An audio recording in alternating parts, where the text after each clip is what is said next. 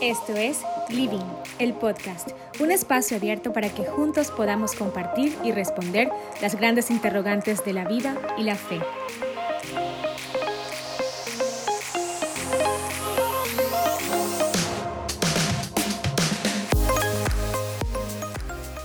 Bienvenidos a un nuevo episodio de Living el Podcast. Yo soy Katy. Y yo soy Lucian. En nuestros episodios anteriores hemos escuchado sobre la necesidad de que nuestras raíces sean lo suficientemente profundas, estén arraigadas al terreno correcto y cómo esto nos impulsa a prosperar en nuestra relación con Dios, en medio de nuestro recorrido por los valles y montañas de la vida. El episodio de hoy nos invita a ser plantados, a entender la importancia de una comunidad donde estemos rodeados de gente que nos impulse, fortalezca y nos permita permanecer en nuestro caminar con Dios. En el Bosque Nacional Fish Lake, en Utah, existe el organismo más pesado de la Tierra.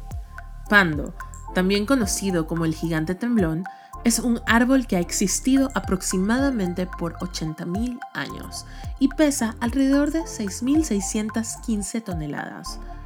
Pero espera, ¿quién o qué es pando? Y no, no es un panda masculino.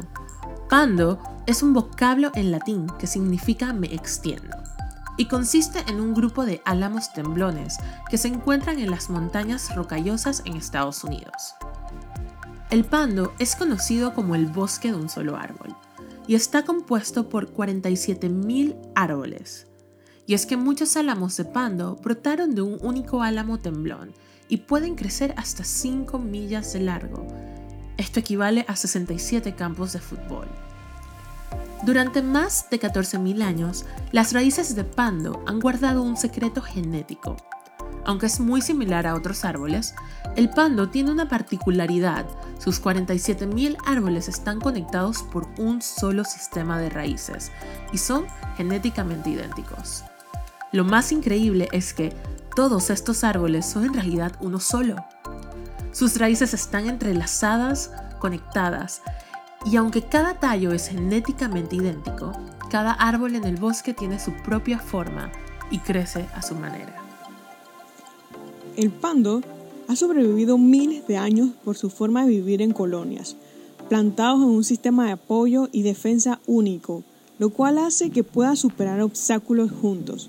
Muchos científicos piensan que si el pando no fuera compuesto de tantos árboles, sería imposible su supervivencia. ¿Qué hubiese pasado si el pando estuviera solo? Si no se hubiese formado esta gran colonia de árboles plantados de una forma que ha propiciado su extensión, lo más probable es que esta especie no hubiera sobrevivido esos 80.000 años. La gran enseñanza que nos deja el pando es que juntos somos más fuertes. El permanecer unidos, plantados en tierra firme, en lugares donde podamos crecer y extendernos hasta nuestro mayor potencial, es parte del plan de Dios para nuestras vidas. Esto nos recuerda lo que dice el libro de Eclesiastés, y es que nos muestra la importancia de la unidad. El verso 4.12 nos dice, alguien que está solo puede ser atacado y vencido, pero si son dos, se ponen espalda con espalda y vencen. Mejor todavía si son tres, porque una cuerda triple no se corta fácilmente. Dios no nos creó para estar solos. Dios quiere que nos rodeemos de personas que nos impulsen a crecer, que así como el pando, podamos crear un sistema de soporte y apoyo, una comunidad de personas plantadas en buena tierra, que no se dejan vencer por las circunstancias y que su fe y fortaleza para prosperar en medio de las victorias y derrotas de la vida provienen de Dios. Por los años 600 a.C. había un man llamado Nabucodonosor. Para efectos de este podcast, le llamaremos Nabu. Él era el rey de lo que se le conocía como Babilonia, una de esas ciudades que se extendía desde el Golfo Pérsico hasta la actual Bagdad, en Irak. En ese entonces, el rey Nabu decidió invadir y conquistar las ciudades de Judá y Jerusalén, secuestrando así a un grupo de jóvenes. Entre ellos se encontraban estos tres amigos, Ananías, Misael y Azarías, a quienes más adelante Nabu los renombraría como Sadrach, Mesach y Abednego. Ellos permanecieron juntos después de ser secuestrados. Eran unicarne Estaban lejos de casa y en una nueva cultura. Pasaron por muchas situaciones difíciles, donde su fe en Dios fue puesta a prueba y sus vidas corrieron peligro. Pero sin importar las circunstancias, decidieron obedecer a Dios. En una ocasión en particular, Nabu construyó una estatua de oro y le dijo a la gente que lo adorara. El que no lo hiciera sufriría trágicas consecuencias, pero Sadrach, Mesach y Abednego decidieron mantener su integridad al no seguir el mandato del rey, el cual iba en contra de sus valores y creencias. El castigo, ser echados a un horno de fuego para quemarlos vivos. El desenlace de la historia nos dice que algo milagroso ocurrió dentro del horno. En medio del calor insoportable, donde ni los guardias que lanzaron a los tres amigos sobrevivieron, Sadrach, Mesach y Abednego lograron salir con vida. ¿Qué hubieses hecho tú en su situación? Posiblemente ante el mandato del rey y conociendo las consecuencias al desobedecerle, muchos de nosotros, contándome a mí, hubiésemos decidido seguir sus órdenes y adorar su estatua de oro. Pero estos tres jóvenes decidieron creerle a Dios y poner su confianza en Él. Ellos permanecieron juntos hasta el final. Estaban plantados con sus raíces de fe profundamente fundamentadas en Dios. Eran amigos, eran una comunidad. Posiblemente si no hubieran estado juntos, su fe se habría debilitado ante las dificultades que vivieron y la historia fuera diferente. El mantenerse unidos hizo que su fe fuese más fuerte. Dios estuvo con ellos. Así como Sadrach, Mesat y Abednego, en algún momento todos nos hemos sentido extranjeros, aún en nuestra propia tierra, al no tener personas de confianza y donde la soledad es lo único que nos acompaña. Puede que no haya sido secuestrada o echado un horno de fuego, pero mi confianza en Dios fue probada. Recuerdo en una etapa de mi vida me encontraba rodeada de personas, tenía una comunidad, pero a pesar de ello había momentos en los cuales me sentía sola. Tenía muchas dudas sobre mis estudios, mi vida e incluso relaciones. No sabía si eran las correctas. En medio de tiempos difíciles buscamos personas que puedan aconsejarnos, ayudarnos, que nos extiendan la mano. Yo solía buscar ayuda en esta comunidad. Muchos de ellos no compartían mis valores y algunos parecían ser buenas personas, pero ninguno de ellos traía paz a mi vida. El tiempo pasaba, las dudas continuaban y me preguntaba si Dios tenía un plan y un propósito para mi vida y si lo tiene, ¿cómo puedo saber cuál es? El grupo de amistades que me rodeaban no tenían respuesta a mis preguntas. Mis dudas e inseguridades seguían creciendo. No fue fácil. Constantemente le pedía a Dios diciéndole que si Él era bueno y tenía un plan para mí, que me mostrara qué hacer, ya que no quería seguir viviendo así.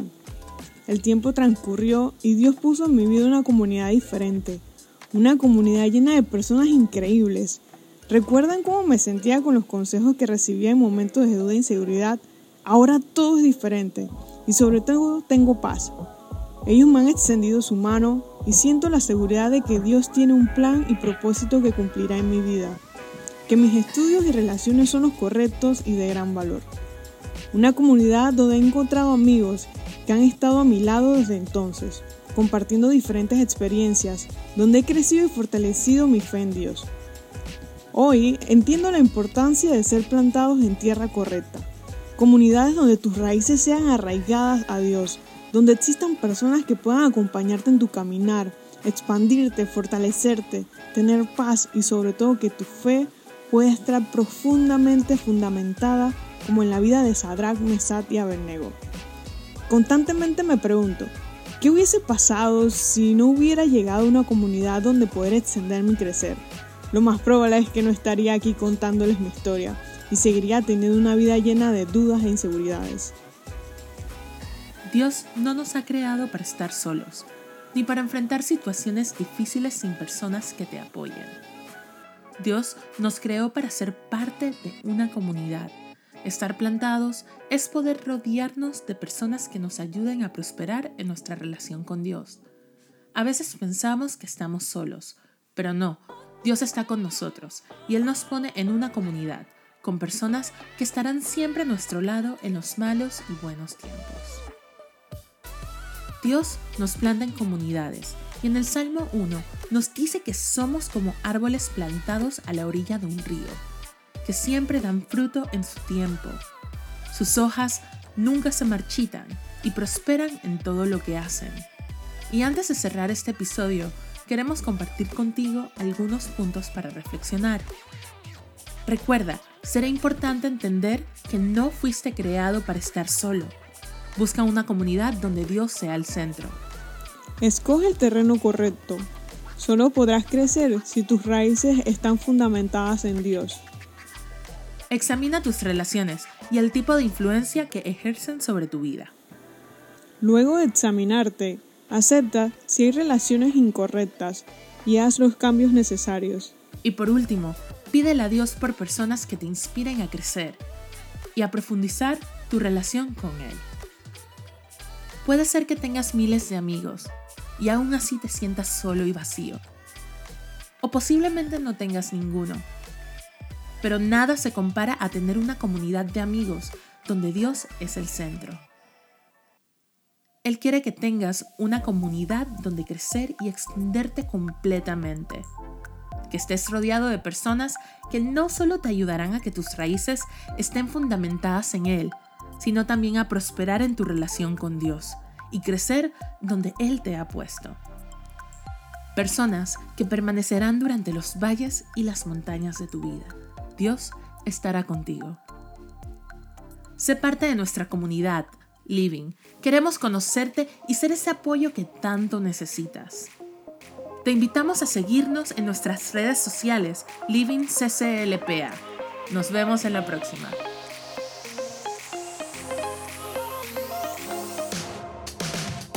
Escuchaste Living, el podcast.